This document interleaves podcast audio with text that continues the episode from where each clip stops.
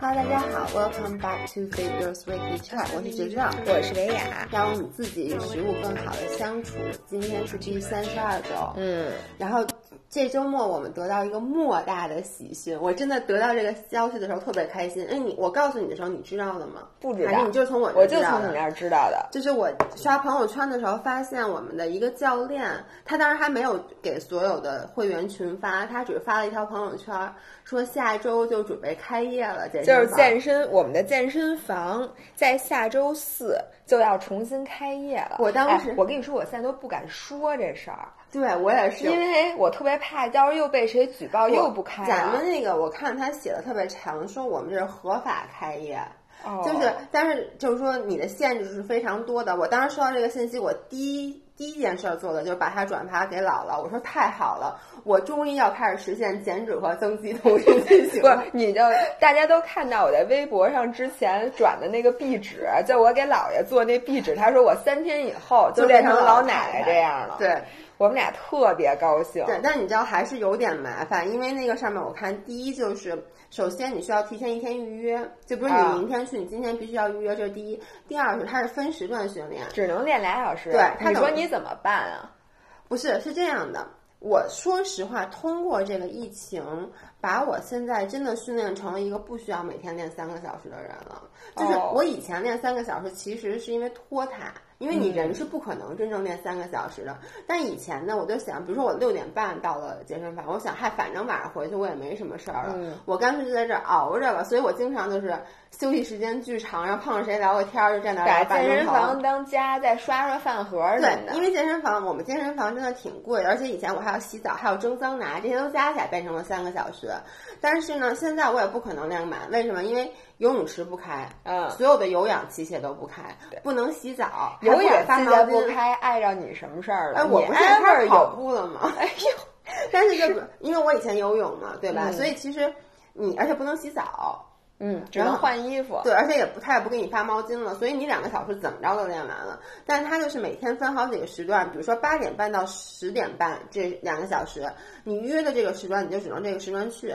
然后你说，哎，我比如说我九点半才到的，我往后练一个小时行不行，对，不行人家还得消毒呢。人家十点半到到十一点之间这半个小时是要清场的，人家要把整个这个器具重新消毒你。知道吗？说的我现在特紧张，我怕我抢不着。我也是，然后我就说，你说这抢不着，而且他每一个时段只能三十个人预约，你知道吗？嗯，所以我就特别紧张，我就跟姥姥说，我说我一定要那个上好，因为它是周四嘛，所以我要上好周三凌晨零点钟的闹钟，然后就赶紧去抢。零点钟上晚了，你得提前十对分钟不停地在那儿刷等着，就跟双十一似的对，要不然你等零点抢闹钟，你再过去，你就落后了。我觉得咱们就还好，因为咱俩属于算是自由哎职业。，我问你，嗯如果只剩八点半的那个时间，你对，我想过这件事儿，我就不抢了，我跑步。我现在，我现在因为这个疫情，让我有掌握了一个新技能，就是跑步。嗯所以就是最次最次，我能去朝阳公园跑步。什么叫最次啊？你不把我们跑步当人看就是因为跑步啊，还是属于虽然说我现在确实喜欢上了跑步，但是当它和撸铁放在一起的时候，我觉得我还是更喜欢撸铁。嗯嗯，但是我觉得这撸铁跟跑步都是其实必不可少的。嗯之前好多人问我们说这个到底跑步好还是撸铁好？没有好不好的。就跟昨天晚上问我到底是跑步好、游泳好、椭圆仪好，还是做 HIIT 好？我说你做哪个了？你做哪个哪个做哪个哪个都好你。往往问这个问题的人是什么都不做的人，因为他只要做过了这些，他自己就会知道我应该怎么做。他就是还没开始健身的，先问，哎，我应该练哪个？如果你这样跟他说 HIIT 最好，你就一上来就练 HIIT，每天都练，他这辈子也不可这就跟我当时买自行车似的。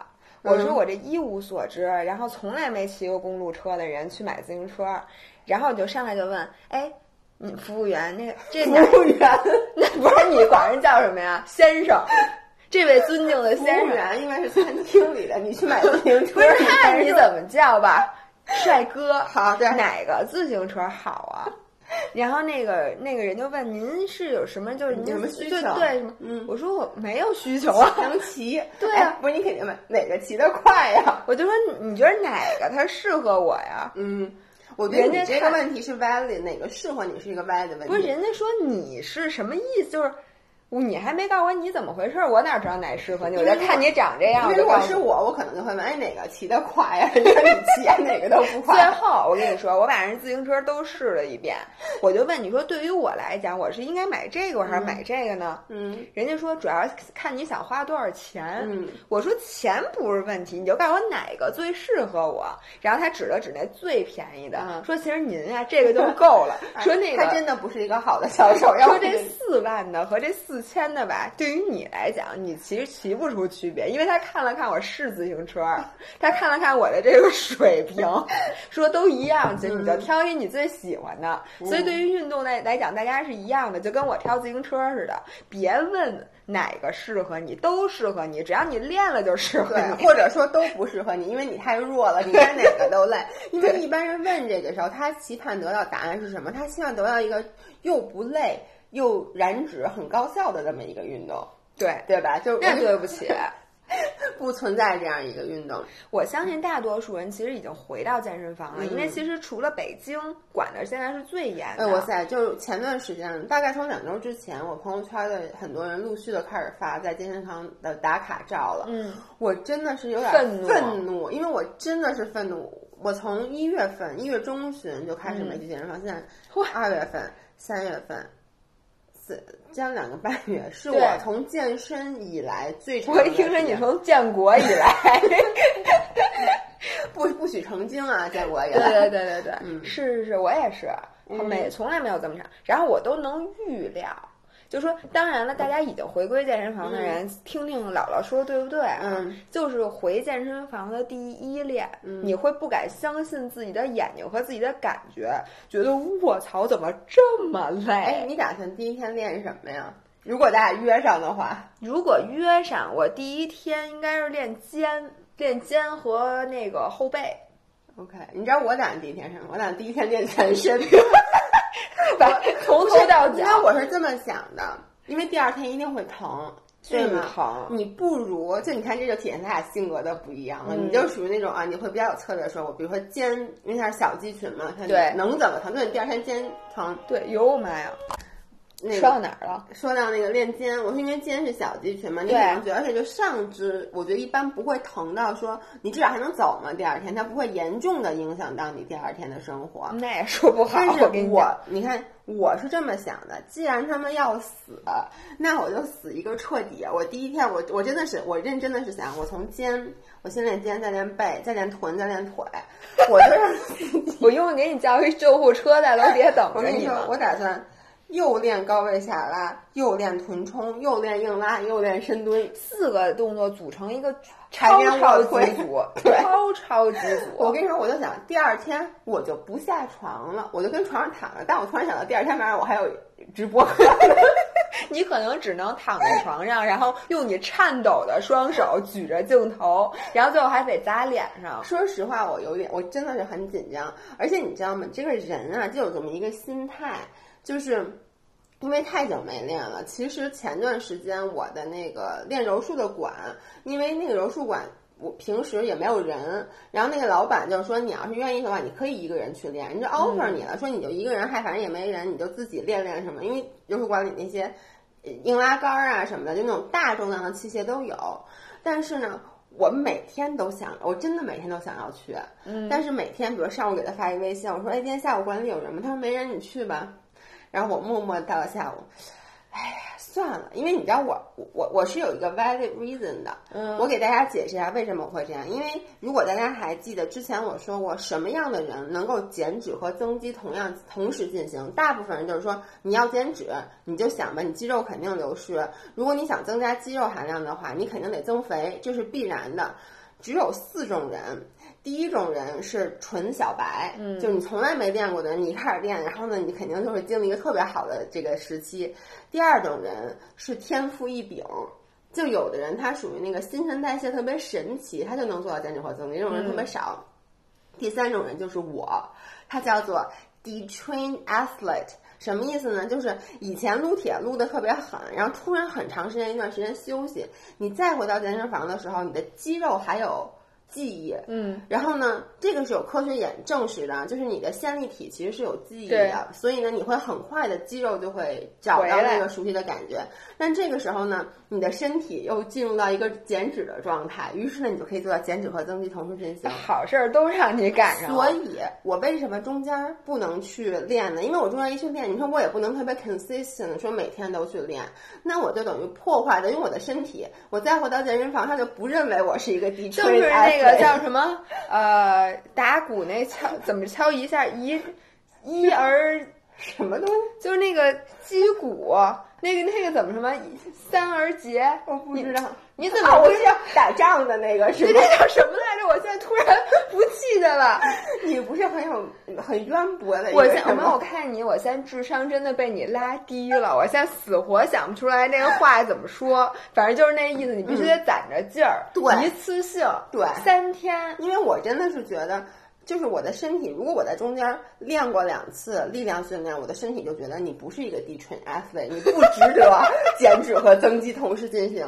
但是我现在真的实打实的快三个月没练了，我再一回去，我就啊，你们看吧，我下个礼拜啊，我再一照照片儿，你就嗷一一天，我首先我给你预测一下啊，首先你到健身房那天心跳肯定巨快，还没练就一百四，所以有减脂还得戴口罩，就，憋着憋一百七。然后不不不，然后把口罩一捂上，准备练心跳一百五了，然后拉两下，你心里就有点微微的慌张，心想，哦，怎么这么沉？对，哎，这个手是搁这儿吗？哎，我这个动作怎么，嗯，不大怎么有点儿别扭呢？对不对不对，你让我再调整一下，这时候你的你的心率已经到达一百六了，然后再调整了一下，再拉，嗯。怎么还是这么沉？不行，要我卸一片儿吧？我可能记错了，我之前没拉过这么沉，或者它这杠铃片儿最近长胖了，它有点过于沉，它上面可能长了苔藓，以至于它的重量加了我卸一片儿灰了，卸一片，嗯，这时候你的 心率就一百七了。然后再拉了两下，这时候你的心率到达了最大心率一百八。于是你知道那个照照，就是有一个视频里，就那人拉那硬拉，就一拉就晕倒了嘛，因为心率瞬间达到峰值。对然后拉了五下之后说不行不行，我得歇会儿。你让我歇会儿，歇会儿，歇会儿就好了。我现在只是还不适应。然后在你拉了三组，每组五下之后，你健，身房不是健身房到时间了，两个小时到了，不让我再练了。然后这时候呢，你心里说没关系，咱们明天继续。我今天这是恢复，对吧？你让我回去就找找感觉回家了。结果第二天一起来，哎，第二天下半身下半身怎么没跟着一起起呢？哎，我的腿，哎，我跟你说啊，就是练的特别狠，或者每一次就很长时间不练恢复训练，都不用等到第二天。第一天你晚上记不？不是有一次咱俩就是春节还是什么，咱俩都是出去玩很久，咱俩回来第一天都练腿，我记得特别清楚。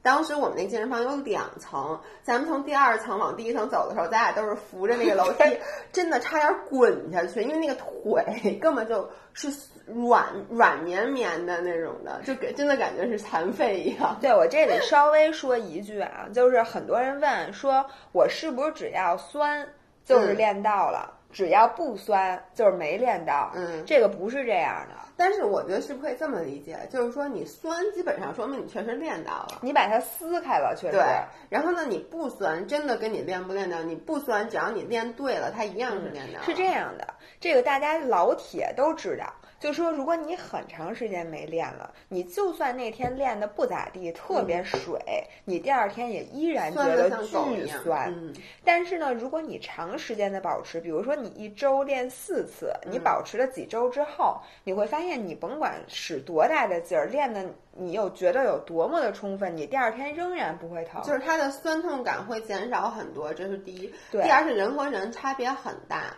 哦有的人对，这是 Jeff Nichols 他那次就有一次他讲，就是做实验就发现有的人他就天生更容易酸，就比如说那个，哦就说 Stephanie 就说他每次都酸，哦，是吗？，对，就是有的人他是 dumb，就是讲我就是这个不敏感。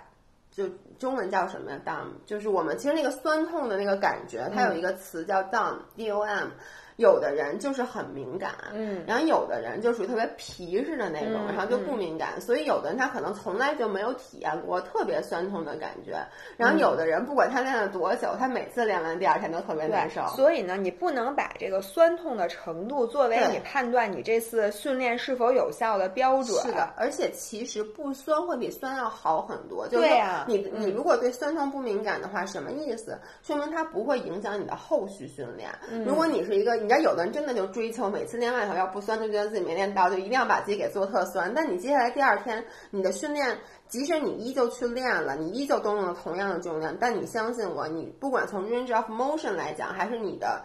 从你的就是 mind to muscle connection 来讲，嗯都会有很大的退步。其实，对，但是还有一个就是有人问说，我今天腿巨酸，那我应不应该练？嗯我觉得练完了之后反而会好一些。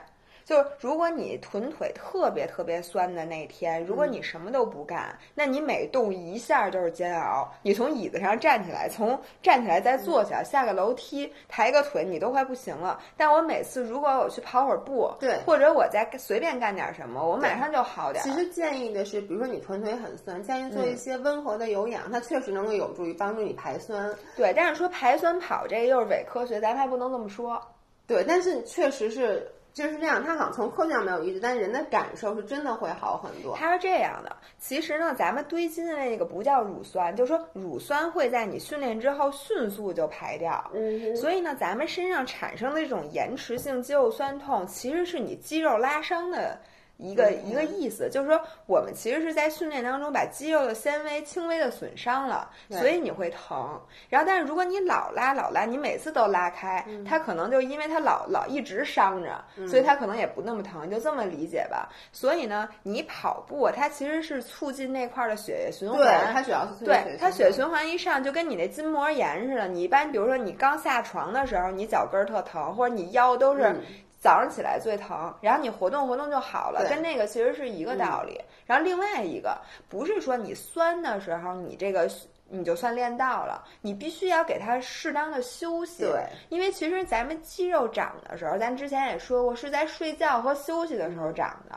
所以呢，如果你回家之后，今天晚上又狂喝了四个红牛，再喝了四个咖啡，你没睡着，那你就算酸，其实也没算不算好。其实休息比训练还重要。但是光休息不对训练也没不行。在你有休息有训练的时候，其实休息是非常重要的。当然了，像刚才姥姥说，你要是只有休息没有训练，就没有什么重要不重要这么一说了，对吗？那也挺好，其实对，也挺好的。然后呢，我在这儿，我不这是一个完全不相干的话题，但那天有一个人问，然后底下还有好多人跟，就是有一个人问他说说姥姥姥爷能不能教我们一下怎么换杠铃片儿？你看到那个没？特别逗，这是谁？姥姥姥爷教一下怎么换杠铃片儿，说杠铃片儿好沉呢。然后底下还有一个人就是同问，好几个同问说是啊，好沉啊。然后我我给他们回了一个，我说穿少点儿，化个妆，让男的帮你化。不是您连那一片儿都搬不动，你练什么不是呀？，我真的就觉得就是哎哦，我能理解的一个是说他要卸杠铃片儿，就好多男的特别没素质，在健身房，比如他练重量破产，啊他练完他就搁那儿。我觉得他们不是那，我觉得他们就他是要上杠铃片儿。就是他说就装卸，他说装卸是很累的。我就不明白，你要把这杠铃片儿装上，你连杠铃片儿都拿不动，你准备怎么把它它拿起来？所以你知道吗？我就在想，这我真的就给他一个这，我给大家也是良心建议，就是没有一个更好的装卸杠铃片的方法，唯一的方法就让别人来干这件事。还有一边儿一不要先把一边儿卸了，再卸另一边儿，这个大家应该知道。就有一个人被砸死了，嗯就是因为旁边那个人卸杠铃片儿的时候，先把那边儿全撸下来了，然后另外一边很沉，巨沉，他就直接砸到那个人的胸上，直接就死了。哦，太可怕了。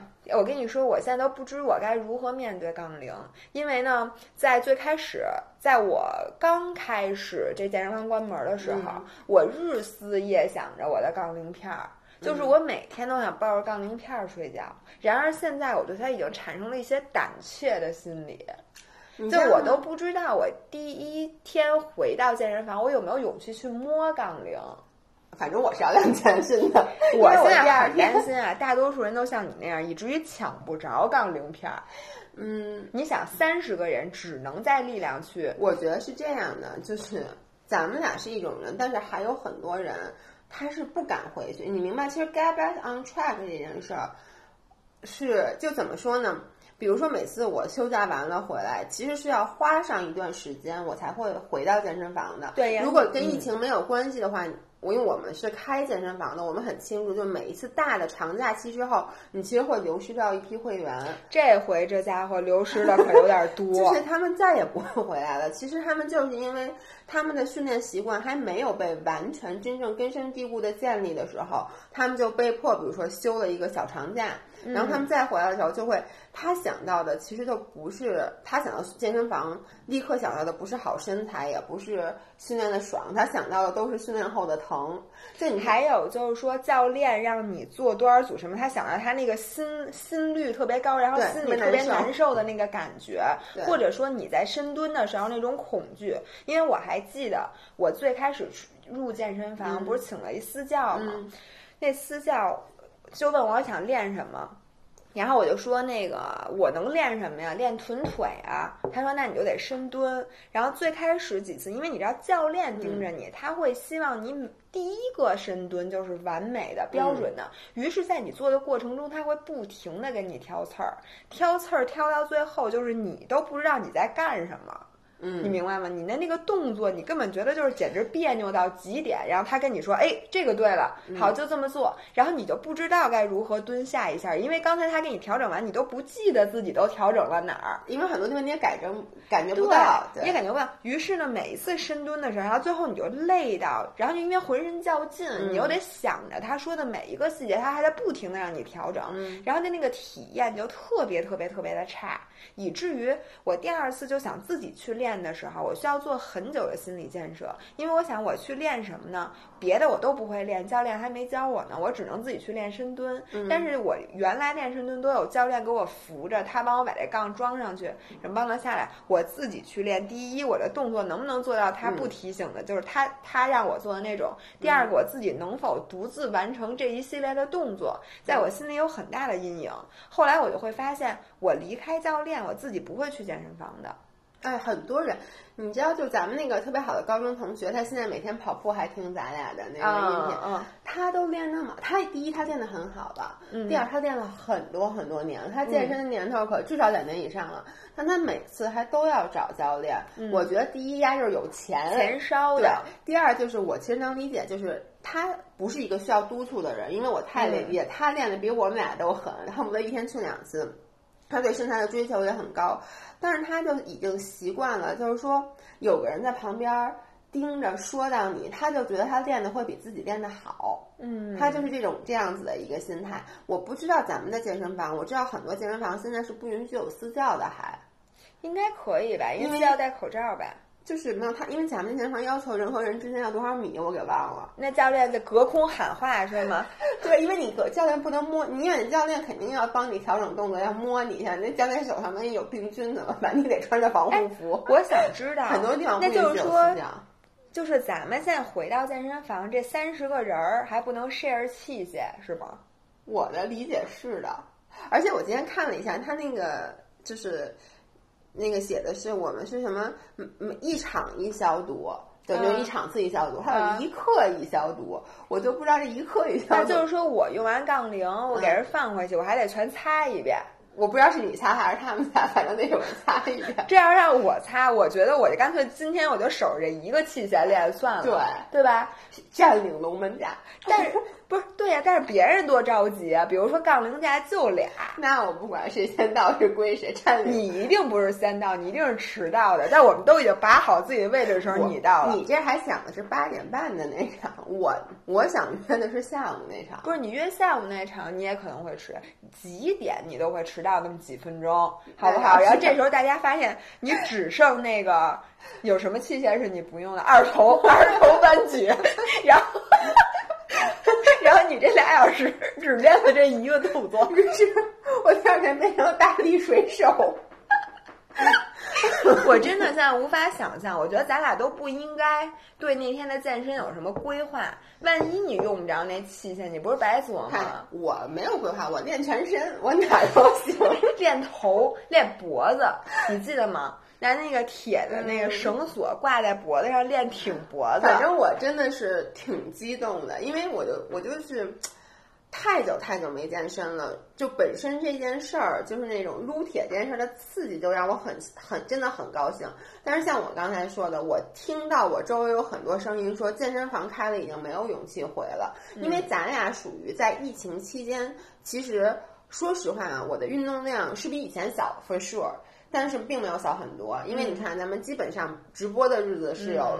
Tabata 的，没有直播的日子，其实也跑步。嗯，基本上除了力量训练没有以外，你其实每天的消耗，就是你对体能的这个要求，并没有下降很多。嗯，所以你再回去，顶多就是说你不太适应这个动作，像你刚才说的，哎，这玩意儿咋回事？会，就是。我每次你别说这么长的 gap，我我我回去之后我再给你们 update 啊。我每次出去玩儿，比如说春节，出去玩儿再回来再练，你就找不着感觉了。因为我发现这个，尤其是一些比如练背的动作，我真的第一次，比如说很两个星期没练，我再回来练背，我前几组我真的找不到感觉，然后突然可能突然有一下，我开始找到感觉了。就是这个，你你的肌肉还需要，就它不像骑自行车，你说。我现在跨上自行车就会骑，那个那个肌肉发力的感觉是要再慢慢找回来的。但是就包，甚至我这次不是我我休假休的时间也挺长的嘛，这次滑雪，再加上健身房，其实，在之前春节之前，一般前三天前四天你就没再去了嘛。嗯。所以我刚回来，你别说去健身房了，我刚回来第一天，我我第一次训练不就带了一直播课程嘛。嗯。我第一那天。就是给我娃的，就特累。就第一特别特别累，而且你知道有有我们健身房的会员也参与了那次直播课程，他们有私下给我发微信说你这怎么回事儿？说你这跳的，说我动就真的是在说我动作不规范，因为我找不着发力的感觉，嗯，连简单的 heat 深蹲跳我都找不着感觉。你就想想，你要现在突然给我上重量，所以很多人他这个。这个整个这假期，如果你没有跟着我们直播一起练，你自己也没有给自己加点什么菜，很有可能在过去的这三个月里面，你就属于每天这个状态，真的就跟以前一样，呃，就是不是跟以前一样，就是因为昨天晚上有一个人在直播，我直播的时候就说说他从春节开始就放弃了自己，然后呢就觉得，因为你知道人会有这种心态，觉得。哎，这个疫情这个时候，你其实锻炼身体可能会使免疫力下降。一开始是这么想的，而且那时候疫情很严重，我就觉得，而且那会儿大家啊都以为这个事儿不会撑这么久，对，觉得撑死一个月。然后大家反而是觉得，哎，我趁这机会我好好歇歇，就一歇歇到现在。然后他是昨天第一次从春节之前开始第一次训练，就昨天跟了我的直播课，说整个人都快累死了。所以你可想而知，大家很多人。可能就再也不回健身房了。哎，那咱们健身房可能没什么人了，也挺好的。我现在想的呀，我想给大家一个建议，就是大多数人，你看咱们俩都回去都得找找感觉。我相信大多数的人，你回去之后你会觉得你做所有动作都很别扭，所以我建议大家悠着点儿。大家回到健身房第一天的训练呀，让自己做自己最舒服、最熟悉的那些动作。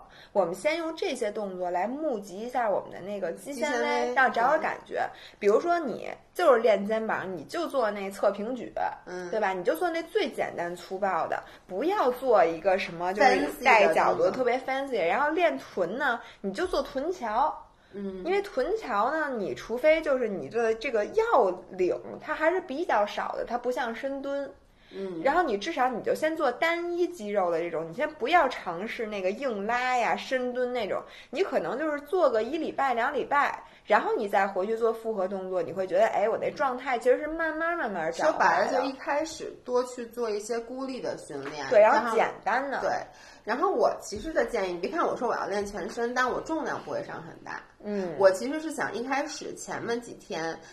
因为我能想象，其实很小的重量就足够给我那么大的刺激，我也没有必要一上来用很大的重量。对，所以大家一开始真的用之前可能一半的重量或者百分之七十的重量，你相信我，你一定会有感觉。因为我从呃春节之前开始一直就没练力量，我也没有勇气拿弹力带，我也不知道为什么，就你老不练弹力带吧。你就不太敢练。你老不练哪个，你都不会再练了。，然后结果姥姥那天不是把腰抻了嘛，然后她嗯是一节塑形课，我就带着大家用弹了一下左。哎呦，给我疼的，疼了好多好多天，比我之前用一百公斤做臀痛还，疼。是的，是的。所以就是一开始用很少的重量，你其实可以达到很好的效果。如果你是像我一样一个 detrained athlete 的话，可能第二天你的减脂和增肌同时进行。对，然后在你特别疼的时候，你还是可以去练会儿的。嗯，但是呢，你可以换个部位，就不要像姥姥姥爷说的，他一天都练全身。你说你全身要都抬不起来，你能练到哪儿？练脸，你第二天可以练脸，可以练脚趾头。所以最好分部位。像我，我为什么说我第一天要先去练上肢呢？因为我如果第一天练臀腿，我可能只能做，比如说我想做六组，我可能做三组，我就真的不行了。然后那样子呢，我就会，嗯、怎么着？从心里觉得就是第一叫什么？就是出师不利，你明白吗？哟你就会觉得，哎呦，我这怎么回事？就对自己产生怀疑。但是啊如果你、那我告诉你，你不用，我现在就告诉你 你何必？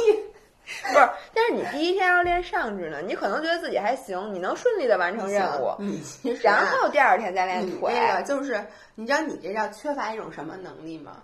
延迟幸福的能力。你说我说的对，我先吃爱吃的菜这个就属于先吃爱吃的菜。我我爱吃的是那个臀腿，你看我这个就是我就是知道我哪就是知道会受受到痛苦，所以就来吧。哎，你等我那天给你开一直播，我让大家看观察一下你面部的表情和你没练时候心心率一百七 是什么样。我发现咱们的粉丝都是这样的人，你跟他们说都没用，他们一定第一天练全身。为什么？昨天晚上啊，到最后我说这样，咱们接下来还有两组，一组是特别难的深蹲跳加 burpee，这个特巴塔，还有一组呢就是比较轻松的放题，你们选吧。所有人都说深蹲跳加 burpee，深蹲跳加 burpee，就是说让我们死的更愉快一点吧。然后全都做完了，本来我昨天做完已经挺晚的了，然后呢我就说就直接就下课了，嗯，结果大家居然说。腹肌来腹肌，就他们，我真的一点不夸张，是他们说要来腹肌，我完全没想做腹肌。我说那就来吧，做腹肌。做完腹肌，我想那今天就别蹦迪了吧。就大家说啊，今天不蹦迪了呀，啊蹦吧蹦吧。我觉得这帮人真的是你们都是卡路里的奴隶，你们都是运动他们一定是看了这个表，说哎，这个消耗的没有上这个我真的跟你们完全都不一样。就是我从来不觉得每天的日消耗是重要的，对其实我觉得习惯是最重要的。但是你知道吗？你是你这块表的奴隶，要不然你不会在腰坏的时候还假装开着我是。勋章的奴隶，对，就是我追求的是我一定要有一个 achievement，就我要追求的是，就是你觉得如果今天没画上，就是有点强迫症，就是你觉得那个我都画上二十多天了，就今天没画上。但是同学们，我给你们 update 一下，我三月份的完美一月的勋章还是没有，我得从四月份开始努力。是因为我那天我确实欺骗了我的表，就我那天没锻炼，我出去说实话，那天我还喝了酒。我在喝酒的时候吧，我就把我那瑜伽开开了，嗯结果呢，我练了两个半小时的瑜伽，把我的手机练没电了，不是把我的手表哦练没电了，以至于就差十六卡，但是它没电了，但我又在外面，所以我就没有卡真是太冤了。但你背疼那几天、腰疼那几天全画上了，全画上了因为我在家，如果它没电，我会给它充电，继续给我练。所以在家谁也甭说对谁，真的。然后还有，我就想嗯说，说这是力量训练。那有很多人其实是常，如果你一直没有练有氧，你再回到健身房练有氧，我健身房跟你讲，让去前都不让开，我跟你说。是吗？嗯但是大家如果比如说你很长时间没跑步，我想说的是，你再跑步，你就是从头开始跑，嗯不要对自己有任何 expectation，说我原来跑过步，我现在开我张开腿，不叫什么，我迈开腿我就会跑，完全不是这样。我而且我觉得你这个说的更多的都是一些有训练基础，并且对训练其实是有热情的人。嗯，我其实更想说的是，很多人吧，他之前就属于下了很大决心才办的健身卡，你能理解那种人吗？就他本身一直心里面向往着训练，但他其实实际行动就是两个极端，我们说的是另外一个极端，恨不得天天休息不训练的人，那他好不容易找着一个借口休息了三个月，我觉得就是怎么能让这些人在这个春天的时候，其实 get back on track，因为不光是训练，还有就是前段时间我知道还有很多公司其实是鼓励大家在家办公的，因为很多大楼，至少北京市，它要求只能有百分之五十的复工率，复工率对。然后，但是现在从四月份开始，我看真的都有点恢复正常了，大家慢慢也要开始回去上班了。所以你整个的状态怎么从之前那个在家里面每天穿着睡衣也不化妆，然后呢，就是坐在马桶上开电话会这种状态，你需要恢复到之前的那种。我我觉得就怎么说那个状态，就真的是你的心气儿会更加足一点的状态。怎么恢复啊？我觉得。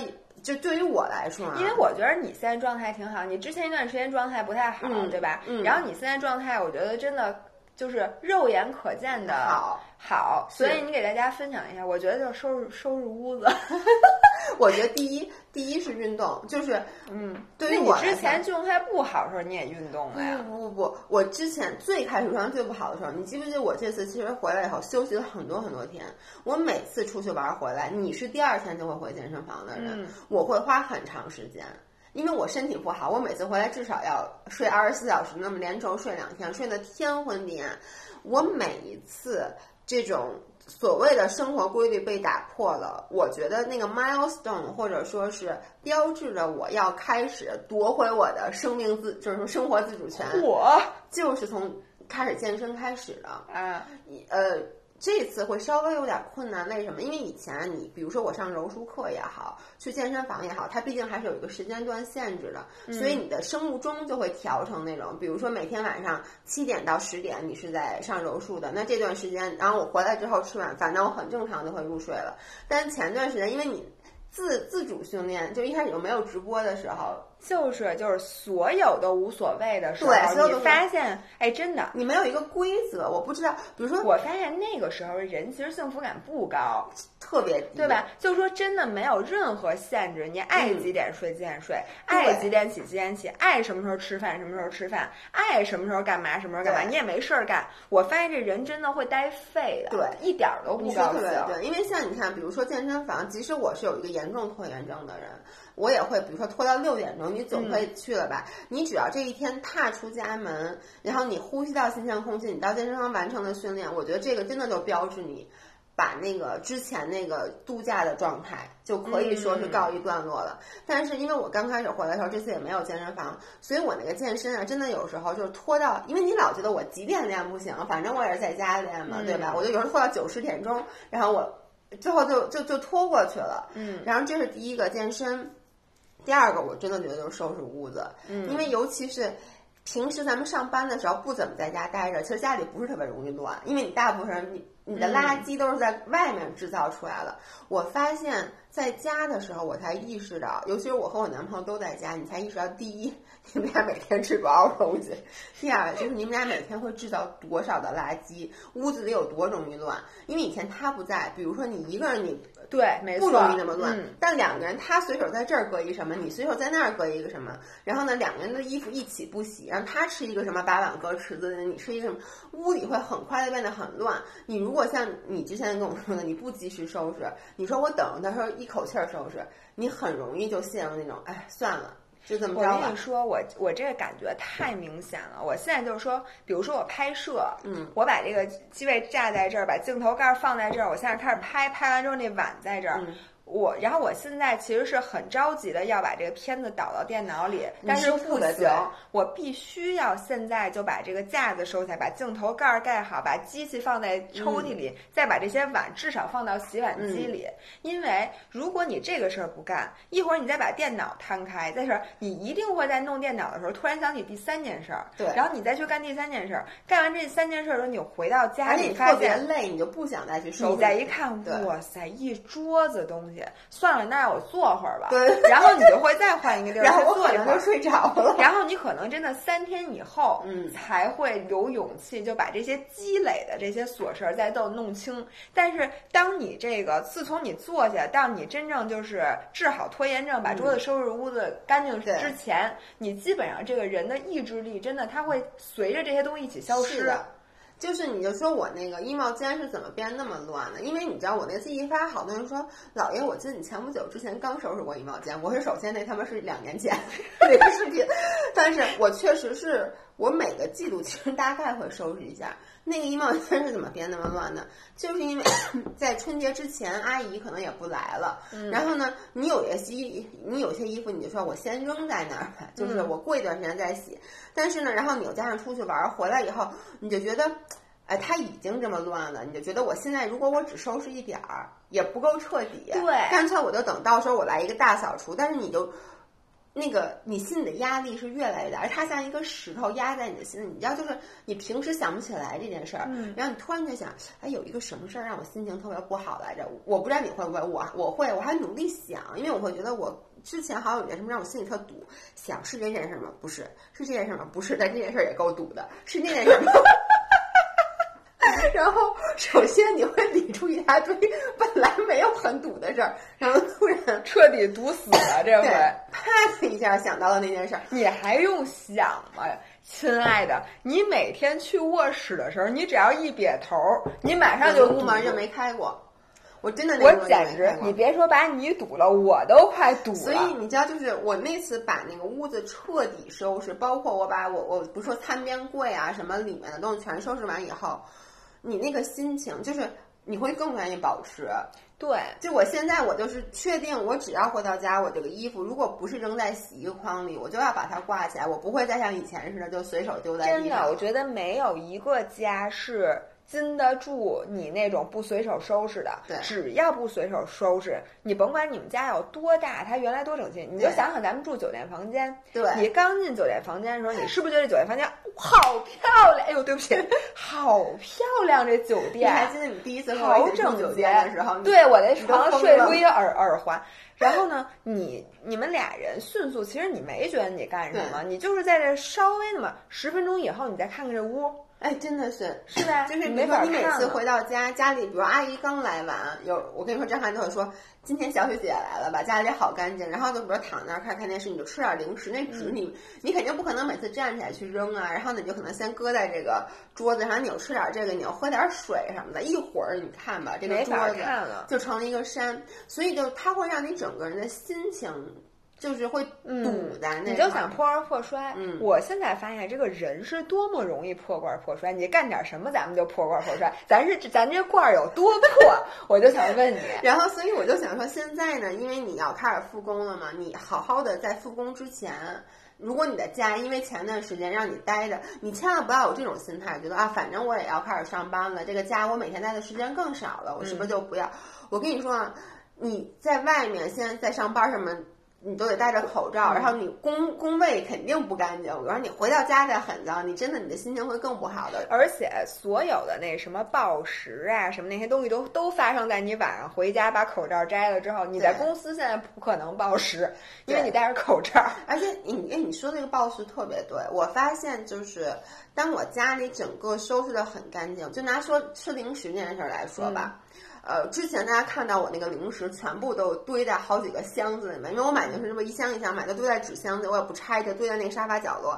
然后那段时间是我吃零食吃的最凶的时候，因为你想给大家都吃了，这样就对，你说特别对，就是我看他们眼烦，然后我就想，我他妈赶紧把他们都吃了，把这箱子都扔了。然后呢，后来呢，我就干了一件事儿，第一就是我买了一个那个大家看到那个柜子，就是嗯，那个叫往严往选的我们严的柜子，家也有对，然后我就买把每一层都分类，比如说第一层都是蛋白棒和巧克力，然后第二层是棉层，就分类分好了以后，第二就是我把很多就是我重复的零食，我就都给朋友了。嗯，然后其实反而我发现搁到那柜子以后，我真的就是暴食零食这个病就治好了。可以说是百分之九十。我现在就每天，比如说我规定了，我说我每天大概吃四百卡或者五百卡的零食，我就会知道，OK，我每天比如打拉开抽屉拿一个这个，拉开拿一个那个，你就不会像以前把那个脸扎到那个箱子里，嗯。然后就不停的去吃。这个情绪的变化我，我也觉得嗯。就是特别神奇这件事儿，所以我总结下来就是说，我们是多么多么的容易，就因为一点儿小事儿就破罐破摔，对，太容易摔了。那天我我忘了我是跟在微博回留言还是跟谁说，他说我说让他特别有感触，就是我说了一句，我说，嗯，咱们其实和食物之间的关系是很脆弱的。嗯，就是远没有你想象那么好，就是你任何一件小事儿，可能都会彻底的把你和食物的关系毁了。以后你再想说回到之前，你就我就问你，你再想回到小时候那样，哦基本上不可可能了。对，但是呢，你看像张涵、像老何，他们就是还是老何说实话现在也不是很行。老何也不行了，是吗？你知道吗？那天就有一天我买的那个山姆的那鸡蛋卷儿，你知道那个蛋卷儿，嗯黄油鸡蛋卷儿、嗯特别香，特别别酥。然后我有一天就是吃的时候啊，我就查了一下多少卡，嗯就那一根儿大概是九十四卡。OK，然后我就把它吃了，我就说这东西还挺热量挺高，一根儿就九十四卡。嗯，然后呢，他当时也在吃。然后有一天，因为你知道那盒儿特大，这么大一大方盒对。然后我那天，呢，就把最后那个一共还剩三根我就吃了一根儿半，嗯我就放在那儿。我说你今天早上把这给吃了，嗯我说咱就可以把这大大铁盒儿给扔了。结果等我等我早上过来，发现他没吃，他把咖啡喝上班去了。嗯结果第三天我问他，我说那蛋卷儿你怎么没吃啊？他说哦，你不是说这胖吗？然后说，因为我想了一下，我对这个东西啊，他没有那么爱吃，嗯于是呢，我我就决定不吃了。对，但是老何原来可不是这样的。其实就说男生，或者说很，咱们小时候是这样的，这个东西你不会想，就是说，因为我也没有那么爱吃，要么算了，我嗯不，吃。你就说爱吃不爱吃，想吃不想吃，想吃你就吃。那谁不想吃蛋卷儿？你说？对，就他肯定是想。这个蛋卷儿，OK，这个一根儿一根儿半是一百五十卡，对吧？嗯那一百五十卡，我可能能吃一口牛肉，就是吃一大块牛肉。牛肉，我也是这个心态。不是，我也是这心态，但是我觉得老何，对，你觉得他就比如张我就觉得他不应该是这样，但他嗯现在真的这个减过肥的人，你看老何，他和食物关系这么好的一个人。他都已嗯经，他在吃很多东西上，他都会纠结。嗯原来他还能吃的东西，现在他只要不是特别特别的爱吃，嗯他就不吃了，就给我跟那儿剩着。哦，我我觉得这个真的是，你知道那天我看到，我不是发那个我吃魔芋蛋糕那个嗯。微博嘛，然后底下有个女孩说，我说这个东西还不到五十卡，相当于零，结果有一个人留言说五十卡太高了，对于我而言，对我我经常看见这样的留言。我当时其实我有点愤怒，我你知道嗯。我愤怒什么？我愤怒他对他的身体如此的苛刻，就是你能理解吗？就是我在想他的身体，他平时得给他身体吃多少的东西？他觉得五十卡太多了，我吃不起。我我对于这样的人，我就看到了最最最最开始的我，就是因为最开始减这样吗？因为我觉得我以前是这样。最开始减肥的时候，你都是诚惶诚恐的。嗯，然后这个心态，你是甭管你最开始是哪种心态，反正最开始你都会对自己要求特别严格，因为你嗯害怕，你不敢打破任何一点这个规则，因为嗯你觉得你一旦打破了，你肯定就 fail 了。对因为就跟我每天都要换上圈儿。这是一样的，嗯但是你是到很后面，你才能圈儿，比我这圈儿多呀？因为我的卡路里目标比你少啊。啊、我还以为可能是你起的比我早，是不是？嗯，那也有可能。反正就是你到很后很后，嗯你才知道说这东西它都 all about do。对但大家都说姥姥这句名言，所有的东西都是 do。确实是这样的，所以这咱就不多过多评论，咱们再继续回到那个该帮该帮 track。我是觉得我每次啊，就是为什么说一锻炼你状态就好了，因为你锻炼回来之后，你会发现你更珍惜你的这个 quota，会更想吃。你健身的时候才，这这是一套餐，哎，是的，就跟你吃西餐的时候，你想配葡萄酒；你吃中餐的时候想喝白酒一样。你一般健身了，你就想吃这一套的吃的，你自然而然就没有那么想吃那么罪恶的东西了。但是，一般在你休息的时候，而且当你只要你今天你觉得你吃错了一样东西，或者你今天没锻炼，嗯完了，你今天嗯就继续陷入我们那个破罐破摔的境地。就如果你不健身那天，你就一直在 blame 你自己。对但是人很奇怪，我们在一边自责，一边却做的不是弥补，嗯而是破罐破摔。对，这就是咱们。所以我就说啊，其实比如说，呃，等会复工了以后，你一开始回去上班的时候，你不应该，就你吃的，你千万不要就是很多人现在已经开始计划说我要吃什么海底捞，吃这个吃那个。我想请大家还是要把握一个度，all about 度，不是说。不让大家去吃那些热量很高的东西，而是你要记得，就是你如果想保持这个好状态，其实是套餐。就你又想，比如说恢复这个健身的状态，又想恢复整个积极向上的状态，那我觉得这个时候你很难做到每天配火锅。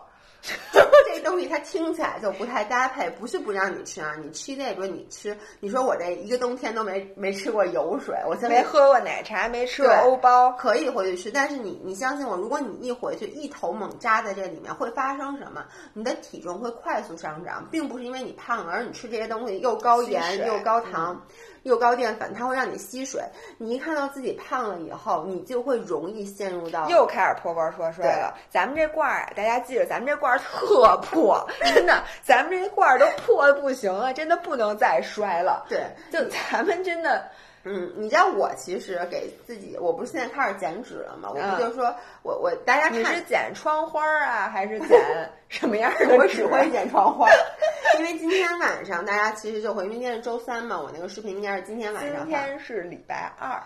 我大家听这个音频的时候是周三，所以大家会在今天晚上看到我那个视频。嗯，然后我那个视频里，其实最后我跟大家也宣誓了，我说我要减脂。嗯，但是呢，我同时也说，是戴红领巾了吗？我说，但是我不会去尝试任何一个极端的饮食。我给我自己的要求就是好好吃饭，避免情绪化进食。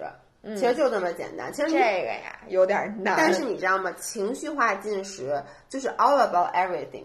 就是大家千万不要觉得情绪化进食是跟食物这么一条线上的东西。像我刚才说，你的工作上的压力，你和朋友之间的关系，各个方面，然后包括你们家乱不乱，然后你今天健没健身，他们全部都会在当天的晚上，当你坐在这个零食面前的时候，变成到底是让你手抓进去，还是离开它？零食是我们人生的一面照妖镜。你每天晚上都要照这个镜子。如果你今天吃了零食，说明你心里有鬼，说明你心里有事儿，吃了停不下来。就是你这样，我不是周日的时候拍了一个那个吃零食的照片嘛？啊，你今儿问我是不是骗大家，我没骗大家。你等我喝口水啊，对不起。就我是真的是有吃那些零食，但是呢，不知道为什么我也没有。吃很多，就很多人留言说什么、嗯、是不是又有 cheat day 视频了？我跟大家说这个不是 cheat day，嗯，为什么不是 cheat day 呢？因为那天我也没有说又去出这么一个欧包或者吃一汉堡又吃什么，但是它又是 cheat day，因为那天比如说我吃了饺子，然后呢吃了炸酱面，然后呢晚上回去我也吃了奥利奥，也吃了冰激凌，那你说这算什么？其实我觉得这就算是一个。放松的周末，嗯，就是大家现在呀，其实我在这想说一下关于 cheat day，因为好多人对 cheat day 有一个偏见，偏见，觉得一定要 cheat day。我觉得这是，就是好多人会说，我是不是必须要每周 cheat day？然后他们觉得 cheat day 好像就能吃上我。不，但是他希望你的回答是是，对，就是 他们希望大家就是说，其实问减脂期还应不应该 cheat day 的人，都是希望我告诉他们应该呀、啊。你减脂期要吃这个，你看我老姥爷上礼拜吃了五千卡周末，你就不能少于五千卡。对，其实那样人就 fail 了。对，嗯，其实真的不是的，就是平时我的吃这也不是都像视频里，我在这儿一定要再给大家重申，嗯、我的视频就是呃不不是假的，但它有一些夸张的成分，嗯、或者这么说，我不会在我很难受还吃，但是我会因为这周末是 cheat day，我就特意去计划说我一定要吃哪个哪个，而且我会故故意的挑一些。热量比较高的东西，但我平时的 cheat day 其实就更随意，就非常随意，而且嗯我会觉得，可能今天我经常就忘了今天是 cheat day 了，到晚上才觉得啊，就吃口零食吧，就是哇、哦，你还能放？就是我每周这是我最大的期盼，我从周一就开始想，我这周这周六吃点什么呢？啊，我就现在就不会这么想，哦、真的呀？对，所以我其实有的时候，比如说我周六的时候，我就想。哎呀，就是就体现在可能晚上吃两口零食，但我也不会说特意的说去吃一个汉堡或者去吃一个披萨。嗯嗯，那你现在这个食欲可不太好啊，听着。不，食欲很好，就是我会想吃，不过也是因为平时啊，你其实也没亏着。对我前段时间零食没少吃，以至于我这段时间就是想吃点正常的饭。对，我觉得这个 cheat day 是这样的。为什么姥姥一直一般有人问你，我我真的一定要 cheat day 吗？我不 cheat 可不可以？我都建议大家呀，还是 cheat 一下。就你不非得说我规定自己啊，每周就一天或者每周两天这样 cheat，但是你隔三差五的要 cheat 一下，要不然的话，你的心理你内观一下，你的心理这个高压锅对就会爆掉。对，所以呢，一定要时不常的给自己放放气儿，然后让自己享受那么一两天，就是肆意的吃自己想吃美食的这种感觉。嗯，然后之后我们的心理就会发现它没有什么变化，心如止水，心如止水，你才能减肥。要不然的话，你每天就是跟自己较劲。就像你说的，你当你很饿，但是又只能喝七日瘦身汤的那天。你基本上就干不了什么别的。我跟你们说，我上周你们今晚会看到那个视频，但其实说实话，视频并没有真正的捕捉到。就是这个视频，我最后都有点不想发，你知道吗？那时候我拍完，我有点不想发，是因为我觉得我拍的很不好，很失败，因为它真的影响到了我的情绪。我我我跟我跟你们说，我很久很多年没有情绪像我那天那么不好了。我上一次情绪那么不好是喝那果汁儿排毒。我一点不给你夸张，这真的影响到你的情绪是吗？就是我那天就那两天我很愤怒，嗯，因为我真的是饿，我没有骗大家说我其实，在吃七十生汤时候还吃了别的东西，我真的是想尝试一下，所以呢，就导致我到了下午四点多的时候，我那个饿就让我很愤怒，于是我就只好不停的喝咖啡，因为你也，我懂，你懂吗？你就你就啊。然后呢？结果我就后来说啊，不行，我就去睡觉。我说我去睡觉。结果梦见我吃了三明治，然后我就醒了。然后呢，到了那天晚上，就是连我男朋友都说你怎么情绪这么不好？因为你情绪特别不好，所以那天好多拍的 footage 我都就我觉得我自己特别丑，我都直接给关。你能理解吗？那个情绪是贯通的。然后你对着那个镜头，你都不知道说什么。我就想说，我好，而且脑子也不转。对，脑子真的是不对。你知道我有点那种。嗡，就那种头皮发麻的那个状态，我就对着镜头，我就想说，我好饿，我好他妈想吃东西。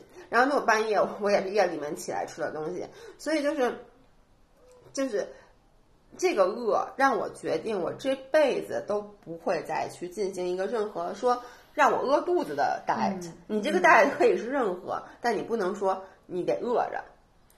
我觉得这个饿真的是，我跟这绝对是苦的，我也会愤怒。我肯定，我你别说这个了，我就吃那 Atkins，我就你你的这种感觉让我想起来我吃低碳水那几天，我不饿，但是我就是脑子不转，我就脑子懵的，而且我情绪非常的不好。嗯嗯，而且你知道吗？我已经很久没有脑子里这么 obsessed with food。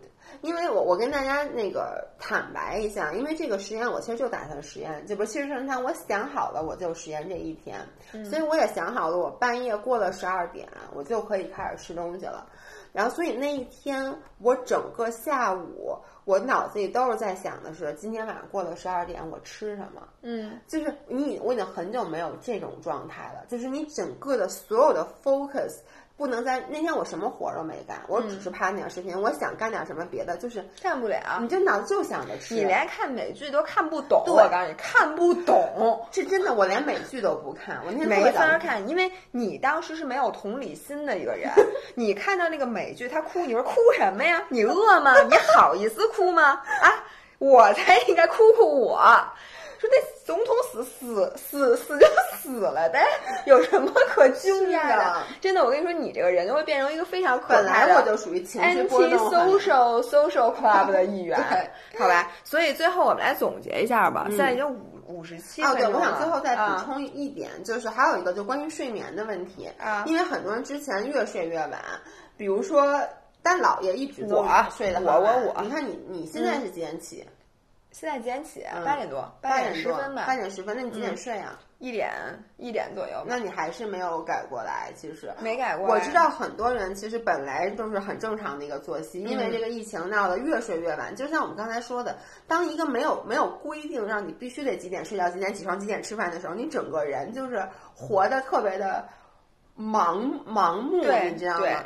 所以呢，我其实有一个小建议，就是你比如说你知道你一周之后要真的去公司复工了，你现在开始每天你就早早起十五分钟，嗯或早起半个小时，千万不要说平时我每天都十点半起，我从然后你突然一下改成了我每天七点半起，那样子你的身体就是是睡受不了，而且你晚上睡不着。你会发现没有？那次你不是睡不着。我现在啊，你知道我怎么倒时差吗？我特别容易。嗯我晚上该几点睡几点睡，因为早睡我发现我根本睡不着，嗯早上起来就一猛子，比如说从十点一猛就七啊点起，这是我其实。不建议我其实不建议大家这对样。，因为我觉得人和人差别特别大。像我，我因为我早起三个小时没关系，嗯我这一天我能顶过去。嗯，然后呢，我晚上你自然就困得早，我一天就倒过来了。哦但是像你可能就不行，因为你起来之后那一天就我这一天没有不能 function，并且我一定会睡午觉。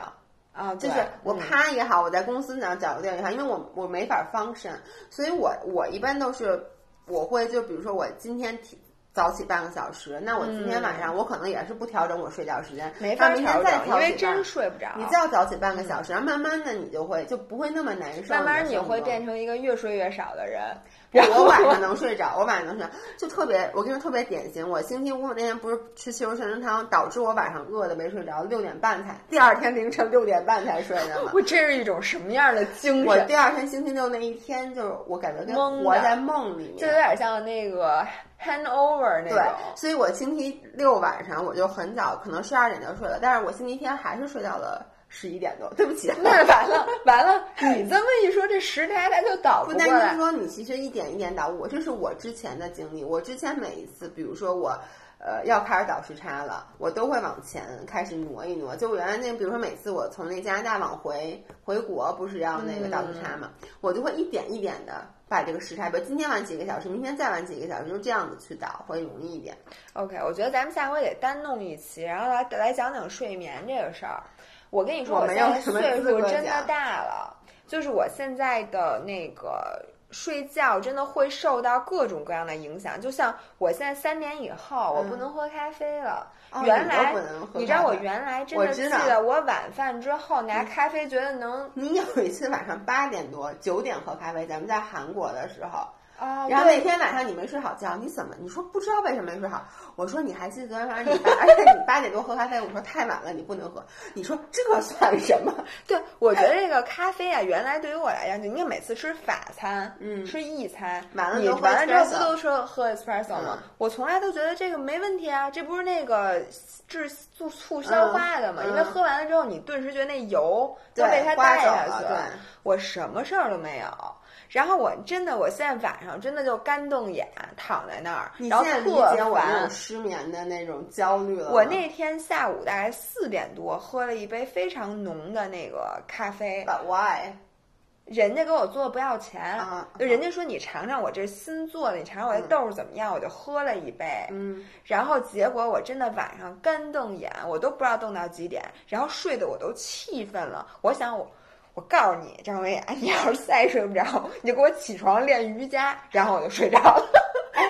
啊，对，对不起，我我在最后给大家一个小你怎么烦不烦呢？而且最后，因为你说的特别的对，但不是起床练瑜伽。我跟你们说啊，这个我昨天晚上嗯就干，我真实的就干了这件事儿，因为我知道今天要早起。嗯但是昨天呢，我又睡不着，因为我已经习惯了睡得比较比较晚。你今天早咱俩约的十一点半，您十二点进的门儿，哎，你有什么资格说我让你早起？不，我是这样的，因为你让我 十一点半到，但是呢，今天是要化妆的，而且你我又觉得今天这个拍摄比较矫情，所以我今天是想想九点多起的，啊我自己让我早起来。好，anyway，我两点多还睡不着，我起来吃了一个面包和半根红薯。嗯，因为你知道吗？其实你们发现没有，很多时候你如果睡不着，嗯就是没有多少热量，你们不要特别关心这个热量，但你起来吃一点点碳水，就你再回哎，对睡特舒服。因为我跟你说，你如果晚饭不吃碳水的话，你真的睡眠没有晚上吃了一肚子碳水。因为你发现，就经常我们中午，比如说说吃完高碳的，下午就特别困。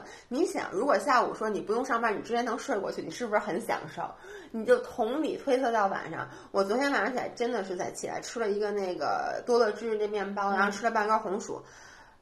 我就回头睡特，而且睡昨天晚上睡眠特别好，所以你看我今天状态也很好。所以孩子们不用买安眠药了，就买点红薯搁床头，只要睡不着起来吃一口我。真的是，就你吃完那个碳水以后，而且躺在那儿是那种感觉，就是那种特别满足。但是我跟你说，我小时候喝的一个东西，其实跟红薯差不多，叫藕粉。对对对，就那种暖暖的，然后又是碳水，甜甜的、热热的。这就是为什么老外在睡觉之前要吃 cookie 和喝牛奶，不是 nightcap 不都都嗯你？看那个开业床那酒店会给你放一块 cookie，放一巧克力。对，但我觉得巧克力吃完了对，巧克力感觉，我觉得就是吃。